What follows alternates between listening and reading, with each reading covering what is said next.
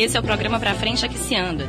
Aqui nós conversamos com pessoas que lutam para garantir direitos humanos no Brasil. A gente procura aprender com as experiências das nossas entrevistadas e entrevistados para criar novas possibilidades no horizonte.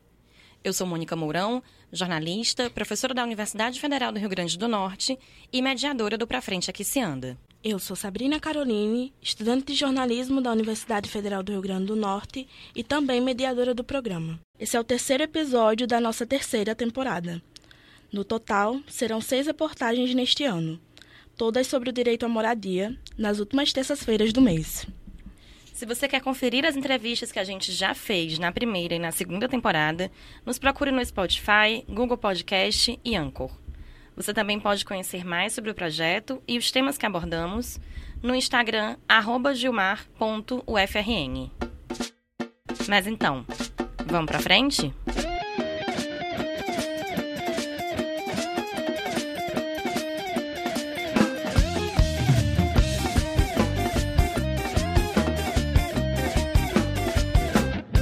Neste episódio, vamos falar sobre moradia, trabalho e cultura na Vila de Ponta Negra, em Natal.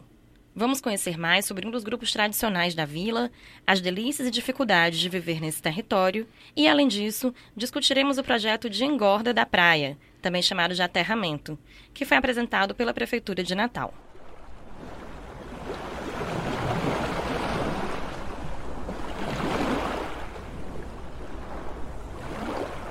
Cartão postal da cidade de Natal, Ponta Negra é um bairro nobre situado na Zona Sul. O bairro, que hoje é sinônimo de turismo, em razão das diversas atividades comerciais, os grandes hotéis, restaurantes, shoppings e feiras de artesanato, nem sempre foi assim. Durante a Segunda Guerra Mundial, Natal serviu como espaço para a instalação de uma base aérea americana, por influência de sua localização geográfica como ponto estratégico no Atlântico. Nessa mesma época, a população da cidade cresceu de forma significativa, e lugares como a Vila de Ponta Negra, berço do bairro, passaram a ser pontos de veraneio culturalmente introduzidos pelos americanos. Assim, a exploração e a especulação imobiliária na região foi modificando a vida dos moradores da vila. Como consequência desses processos, a comunidade tradicional da região passou por dificuldades como a impossibilidade de produzir diretamente seu alimento e o aumento do custo de vida mas se manteve a união de moradores que dependiam diretamente da praia para o sustento, como pescadores e suas famílias.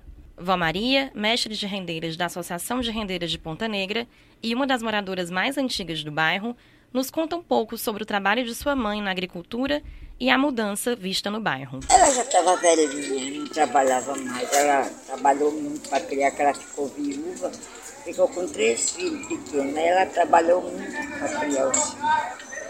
Né? Aí ela, ela bem dizer, não trabalhava mais, os filhos iam pegar as coisas. Aí ela é a mim também. É, ela plantava, ela tirava aqueles pau assim, fazia duas laxas de lenha, vendia nas padarias.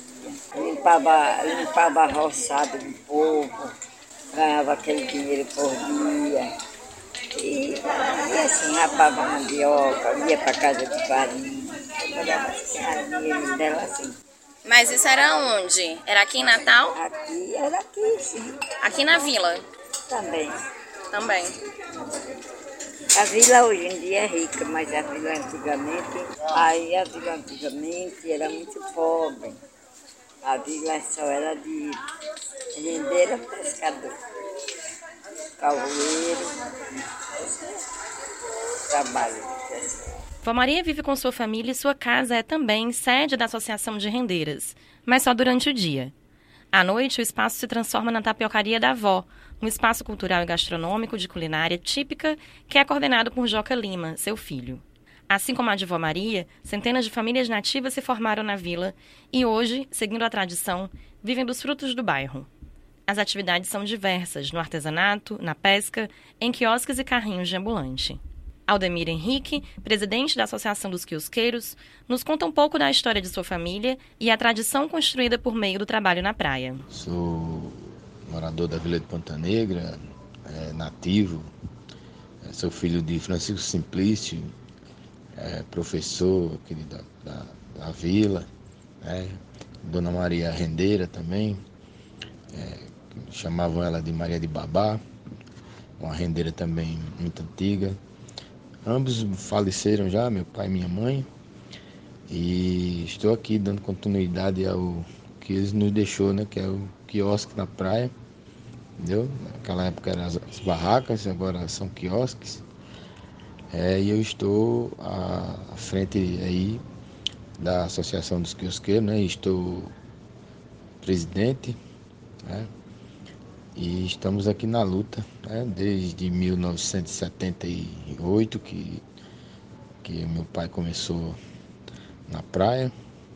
Estamos até hoje, né? Depois quando ele faleceu, passou para minha mãe, e agora depois minha mãe faleceu e está eu, meu irmão, André Henrique, e minha irmã, Andréa Regina. Com o passar dos anos, o interesse comercial e imobiliário foi se estabelecendo no bairro de forma cada vez mais forte, resultando com que hoje seja comum observar construções luxuosas e terrenos ociosos por toda a área.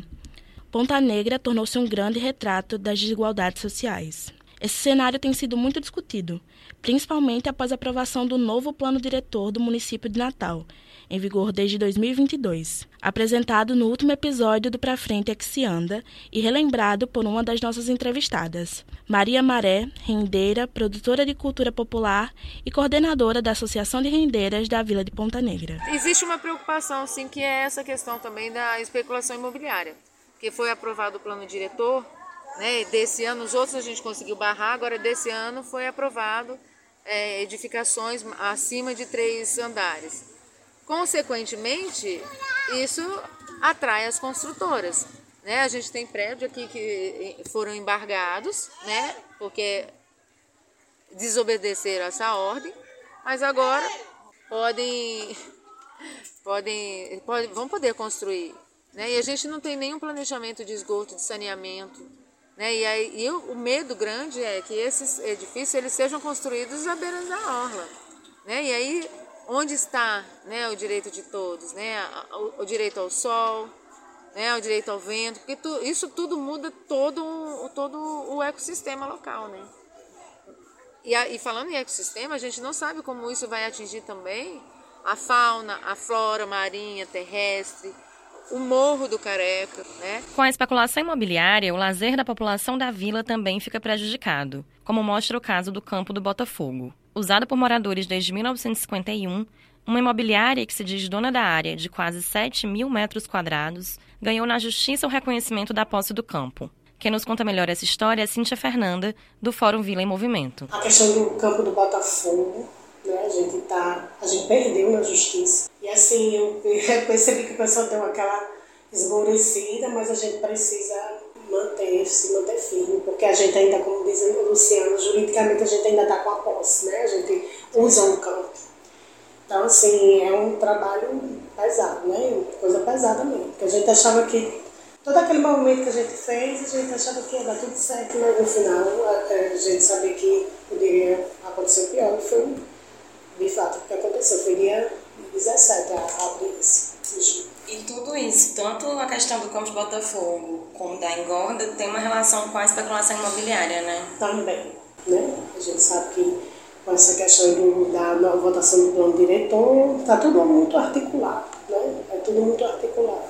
A gente dá, vai, a gente roda, mas acaba no mesmo problema, que é a especulação. Além das questões previstas com o novo plano diretor em vigor, o outro desafio é fruto da erosão do grande ponto turístico da cidade, o Morro do Careca, ícone da praia de Ponta Negra.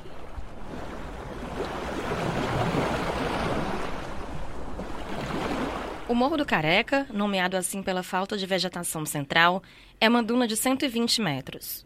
Em 1997, passou a ser proibida a circulação de pessoas, a fim de proteger a vegetação lateral, impedir deslizamentos e a redução da altura do morro. Hoje, o local faz parte da Zona de Proteção Ambiental 6, sendo um bem da União e área militar, com acesso restrito e controlado pelo comando do Centro de Lançamento da Barreira do Inferno. Ao longo dos últimos anos, a duna veio sofrendo um processo de erosão, dando lugar para uma falésia e possibilitando as chances de desmoronamento. Mas a preocupação a respeito da erosão do Morro do Careca não é recente. A Prefeitura do Natal solicitou em 4 de outubro de 2017 o pedido inicial de licenciamento para obras de contenção da erosão.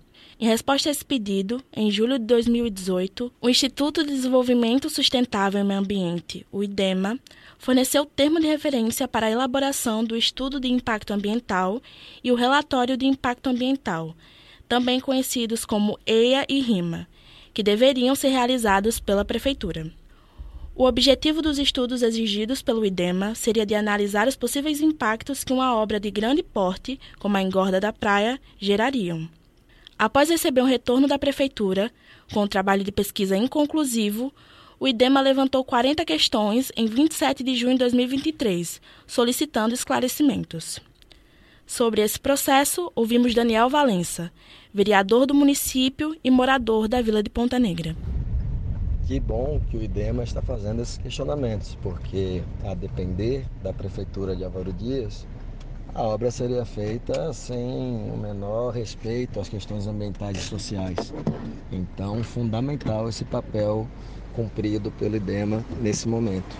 Em verdade, a gestão Álvaro Dias não tem tido esse cuidado, ao contrário, os estudos que a Prefeitura apresentou indicam que a investigação quanto aos impactos na fauna é, foi aquém do necessário para se levantar tanto qual é a atual fauna marítima presente na orla de Ponta Negra, quanto os efeitos da obra sobre essa fauna.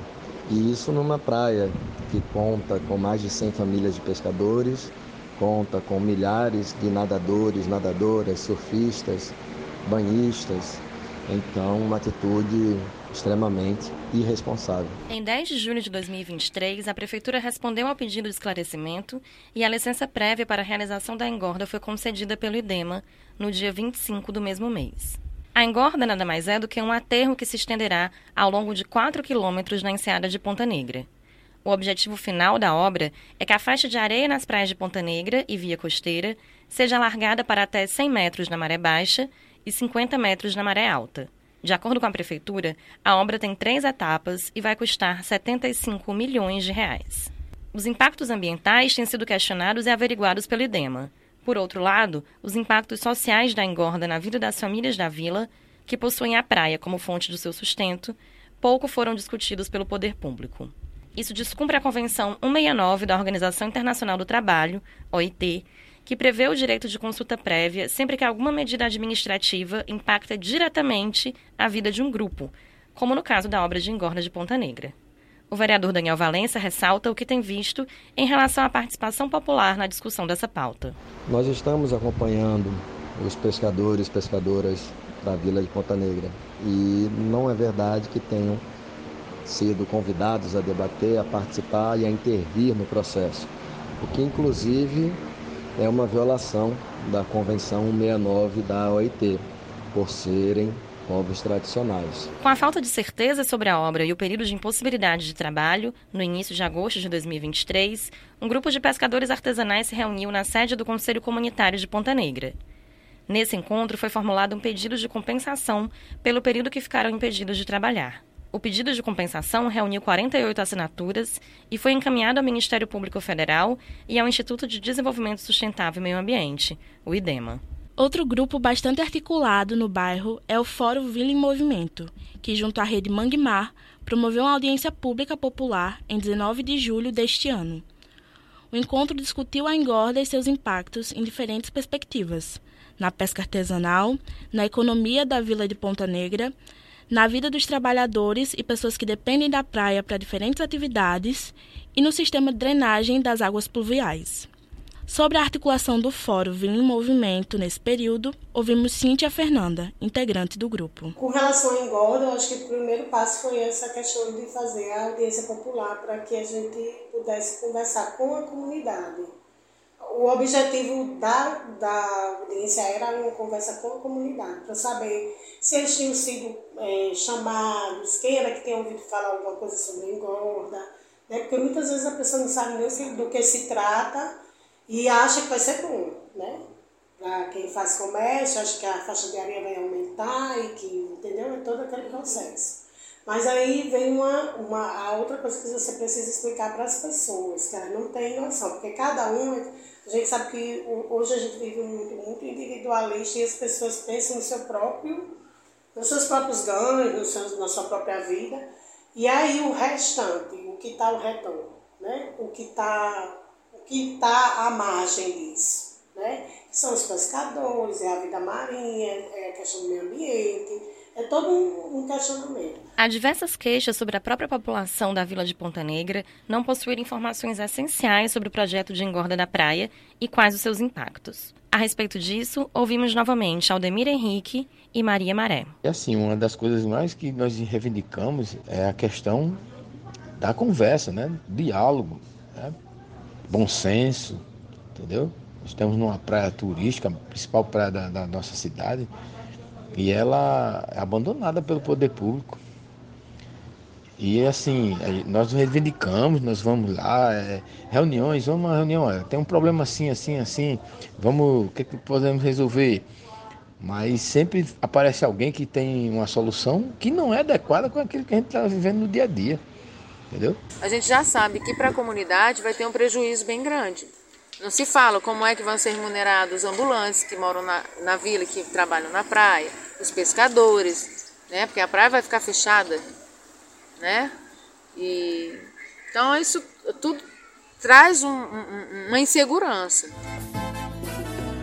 Nossas vinhetas são trechos de canções do compositor cearense Fausto Nilo.